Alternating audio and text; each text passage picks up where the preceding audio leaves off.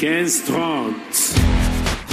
Avec notre invité chaque jour et tout au long de la quinzaine, Max Zamora. Salut Max Salut Eric, salut David, comment ça va Bonjour. Ça va bien, Max Zamora, créateur du podcast Tennis Légende, qui est avec nous depuis euh, la porte d'Auteuil. Avec beaucoup d'ambiance, on entend du bruit, on entend des balles d'ailleurs, ça fait du bien. Euh, on va parler, non mais c'est vrai, Max, on va parler de, de- de points un peu éco-responsables à Roland Garros.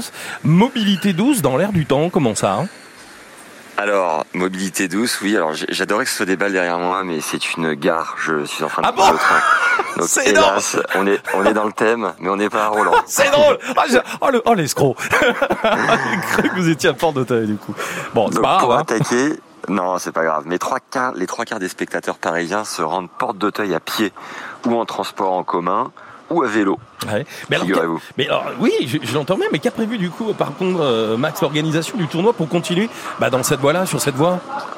Alors, quatre parkings à vélo gratuits que j'ai déjà pu tester, hyper Ouais. efficaces et sécurisés, avec en bonus un service de réparation offert. Super. Sachez par ailleurs que j'irai très gentiment récupérer un vélo. Une, une idée de combien de kilomètres j'ai pu parcourir avec toutes les missions autour de Roland Garros en 10 jours. En 10 jours, euh, franchement, je sais pas, je dirais allez, 8 km par jour, donc euh, allez, plus de 50, 60 Non? On est à 250, on Oh, en rajoute c'est 200, énorme. donc euh, c'est plutôt chouette. Oh. C'est dingue. Je me suis donné.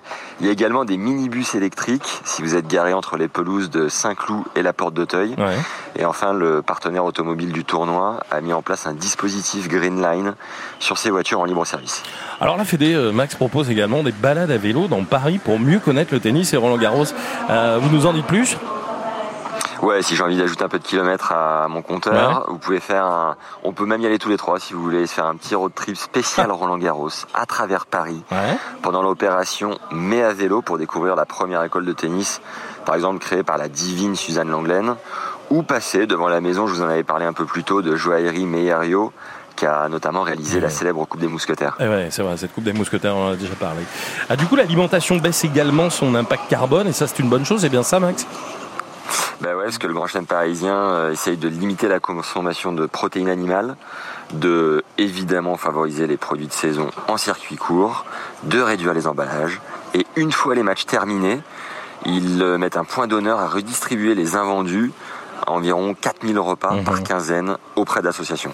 Max Zamora, le créateur du podcast Tennis Légende, qui est avec nous euh, en direct depuis une gare, on ne sait pas où. Un dernier mot, Max, sur la consommation durable à Roland Garros avant les résultats du jour.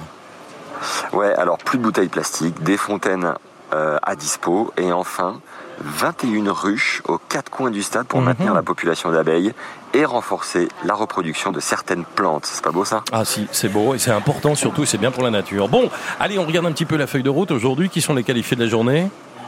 Alors les deux finalistes en titre, hommes et femmes, sont qualifiés pour l'écart. Il s'agit de Casper Ruud et Cory Goff, l'américaine. 11 Jabber, la tunisienne, est aussi passée, ainsi, et euh, Holger Rune est sur le point de se qualifier. Et en soirée, je vous propose de retrouver la tenante du titre, Iga Swiatek, ainsi qu'une belle opposition entre Dimitrov et Zverev. Ça va, ça va castagner. Ah ouais, à ce point-là. Un petit prono, Ouais, ouais, un ça- petit. ça va tout donner. vous avez du prono euh, Comment vous sentez le match? Oui, Zverev. Je pense que Alexander Zverev, euh, le russe, est plus costaud que Dimitrov, a un revers à deux mains et qu'aujourd'hui, hélas, les pépites de revers à une main sont un peu plus friables et encore plus sur terre battue. Mais ça, je vous invite à le découvrir par vous-même. Eh ben merci, on va le faire. Max Zamora, créateur du podcast Tennis Légende, qui sera avec nous demain aux alentours de 17h50 depuis une autre gare, suspense. Moi qui croyais que vous étiez porte d'Auteuil. Allez savoir où est-ce qu'il sera demain. Salut Max, merci d'avoir été avec À nous. demain, messieurs. À bientôt. Ciao.